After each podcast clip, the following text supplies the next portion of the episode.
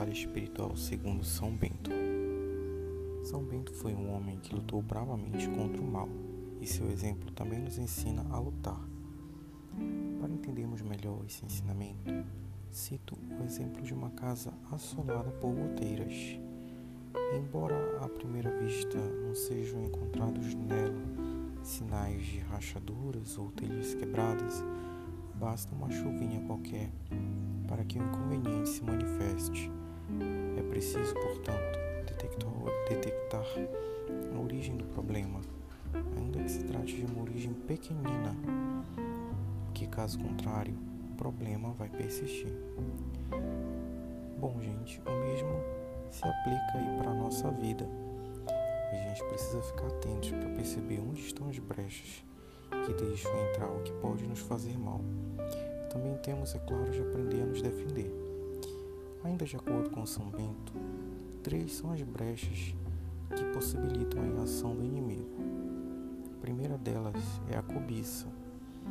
A cobiça tem sido a causa da perdição de muitas almas e se traduz no desejo desordenado de riqueza e poder. Infelizmente, é muito comum na sociedade atual as pessoas concentrarem todos os seus esforços na busca de dinheiro e de outros bens terrenos, abandonando valores, deixando de honrar e respeitar a própria família. São Bento escolheu como símbolo dessa primeira brecha o porco. Por que, que ele escolheu o porco? porco é um animal que está sempre com o focinho direcionado para o chão né, e raramente olha para cima. Essa é uma postura que representa o apego à materialidade e às coisas da terra. Então, casa própria, atendimento digno à saúde, estudo de qualidade para os filhos, conforto na velhice, aposentadoria, carro do ano, trabalho, salário do mês, enfim, todas essas são reivindicações justas e fazem parte dos nossos anseios terrenos, dos nossos anseios materiais. Porém, também são desejos de Deus para todos os homens. Porém, né, existem pessoas que não têm limites para atingir os seus objetivos. É importante lembrar que as nossas necessidades concretas elas devem ser atendidas, que não há nada de errado nisso, não há nada de mal. Problema grave, pessoal, é o que? É o desejo insaciável de quem almeja ter uma conta bancária astronômica, um cartão de luxo, né, um carro de primeira linha para ostentar, uma, uma roupa né, da moda, uma vestimenta que agrade né, os amigos, as pessoas da família, enfim. E tem pessoas que estão dispostas a tudo para ter o seu sonho de consumo realizado. Gente, para que tanta ganância, né? Se dessa vida a gente não leva absolutamente nada. Né? O caixão não tem gaveta e nunca vi um cortejo fúnebre carregando os pertences do falecido, né? O que a gente costuma presenciar assim, com bastante frequência, também né, são as brigas motivadas aí por disputas de heranças, dividem famílias e criam inimizades entre os irmãos. De forma irônica, também existem aqueles que são igualmente guiados pelo desejo de ter, né, de ter, de conquistar, de ganhar. Quero mais, eu quero ter mais, e fica nessa luta incessante né, pelo desejo obstinado aí do, do bem material. Porém, de forma inversa, é, essas pessoas elas se privam a vida né, de todas, de, enfim, certas regalias né, que são listas só para economizar e guardar cada vez mais dinheiro. Diante desse quadro, a gente pode até pensar assim e se dá o direito de brincar. Bom, depois da geração que come o pão com banha, né, vem aquela que se permite desfrutar de manteiga e salame. Então, essa é, é a realidade. Bom, a gente, a gente brinca, é, É engraçado, mas é realidade. E também há quem se esforce né, para juntar tudo aquilo que mais tarde vai ser torrado sem dó no shopping da esquina. Por essa brecha, o maligno realmente faz a festa, porque tem gente que chega a vender a alma para possuir as coisas do mundo. Trata-se, sem dúvida, de uma porta de entrada para todo tipo de influência negativa.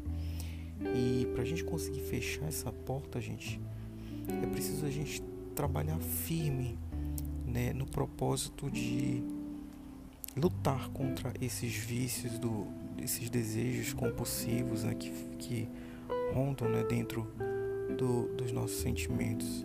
É um trabalho contínuo, uma disciplina espiritual que você precisa ter para praticar, aprender a praticar generosidade e o desapego aos bens materiais.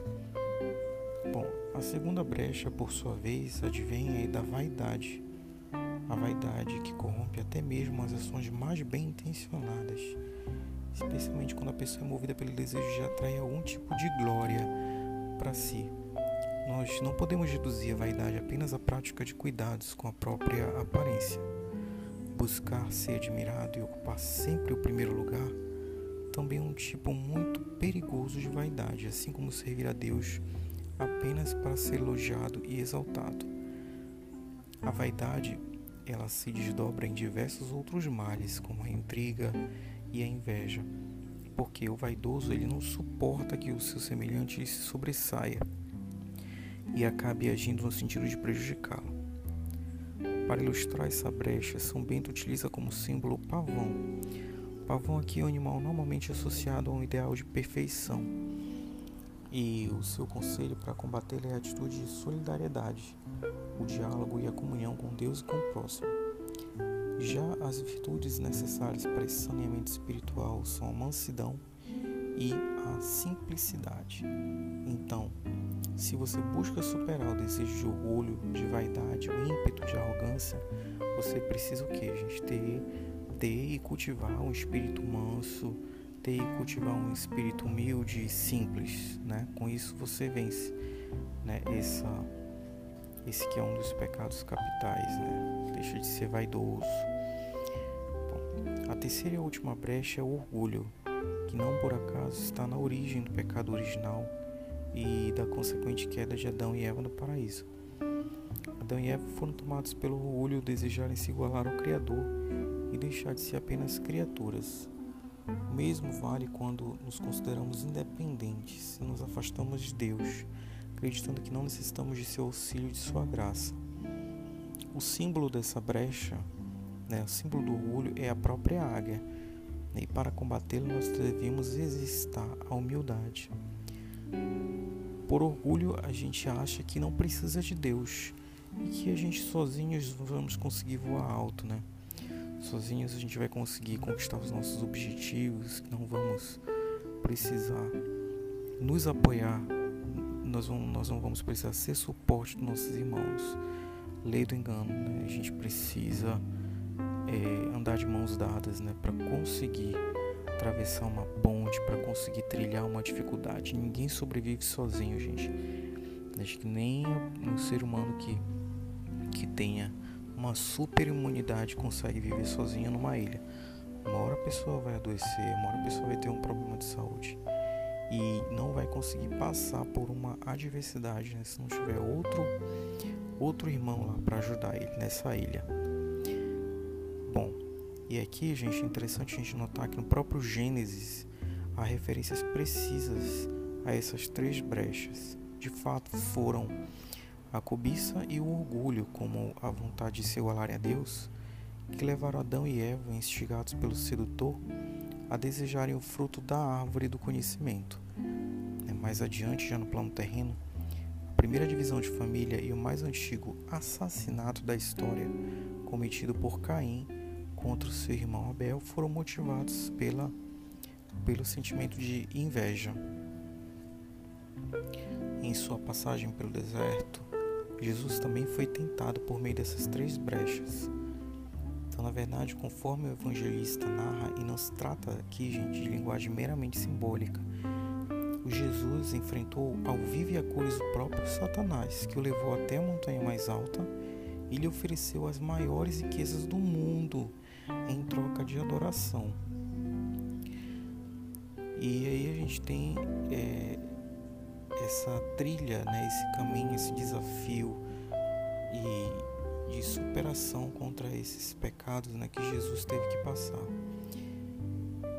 Quando Jesus foi instigado a transformar pedras em pão, a resposta de Jesus foi: Não só de pão vive o homem, mas de toda a palavra que sai da boca de Deus. Está lá em Mateus capítulo 4, versículo 4. E ao incentivar que Jesus se jogasse do alto da montanha, alegando que os anjos iriam segurá-lo, né, o demônio tentou simular um espetáculo fantasioso em detrimento das circunstâncias e tentou insuflar os sentimentos como a superioridade, exibicionismo e a dependência né, da admiração alheia. E Cristo, Jesus Cristo, né, nosso Senhor, de pronto rebateu e, e deu como resposta né, um, uma resposta altamente sábia. Jesus, diz, Jesus Cristo respondeu na ocasião: A Escritura também diz: Não tentarás o Senhor teu Deus. E assim fechou a brecha da vaidade. E por fim, né, como o último ato aí desse cenário que Jesus teve, precisou né, atravessar né, no deserto de tentação, né, que ele superou essas tentações do pecado, quando Satanás ofereceu reinos e riqueza em troca de Jesus se prostrar e adorá-lo, foi definitivamente rechaçado. E Jesus disse: Retira de Satanás, pois está escrito: Adorarás o Senhor teu Deus e só a ele servirás. Está em Mateus capítulo 4, versículo 10. Então, nós temos aí esses cenários todos né, do deserto. Jesus ele é instigado, é, ele nos dá o exemplo vivo de que a palavra de Deus é a palavra que nos liberta e que nós não devemos temer ao Satanás. A gente tem que sempre viver em vigília, né? É, prestando atenção né, nos nossos desejos, nossos anseios por cultivar algo material, né? E ele sempre nos dá a luz, né, para que a gente possa discernir entre o bem e o mal. Então, ao meu ver, as lições aqui de São Bento elas são muito atuais, uma vez que nós somos tentados todos os dias. E muitos aí dos nossos irmãos se deixam levar por uma falsa ideia de neutralidade, porque eles acreditam que é possível manter-se em cima do muro né, de uma forma neutra. Mas a verdade é que é, a gente trabalha para o reino de Deus, ou a gente serve ao reino de Satanás. Então não tem outra escolha. Ficar em cima do muro é não ter, é não trabalhar de forma coerente com aquilo que Deus espera da gente, né? Que a gente não fique em cima do muro, né? Nós não sejamos cristãos mornos, que a gente tenha as ações concretas, eu evangelizando, né? E fugindo do pecado, e ao mesmo tempo testemunhando contra essas nossas ações, né, para que a gente possa santificar outros irmãos. Então, por isso é que eu faço as minhas as palavras de São Paulo, né, que denunciou aí as astutas ciladas do demônio em Efésios capítulo 6, versículo 11, e deixou clara sua determinação ao declarar: Eu não quero que sejamos vencidos por Satanás. Bom, gente, estamos todos no mundo, certamente a cobiça, a vaidade o orgulho fazem parte né, do ser humano. Mas a gente pode dominar essa inclinação se a gente compreender que a gente precisa lutar para atender né, é, a esse chamado, né, para que a gente possa ser cristão, para que a gente possa superar esse ímpeto do pecado, né, segundo São Paulo nós precisamos ser embaixadores de Cristo. E como embaixadores de Cristo, a gente age como pessoas edificantes, promovendo o bem, promovendo a paz, promovendo a harmonia, né? promovendo o exemplo de, de justiça, né? de, de o bem supremo, que que é o bem espiritual em detrimento do bem material.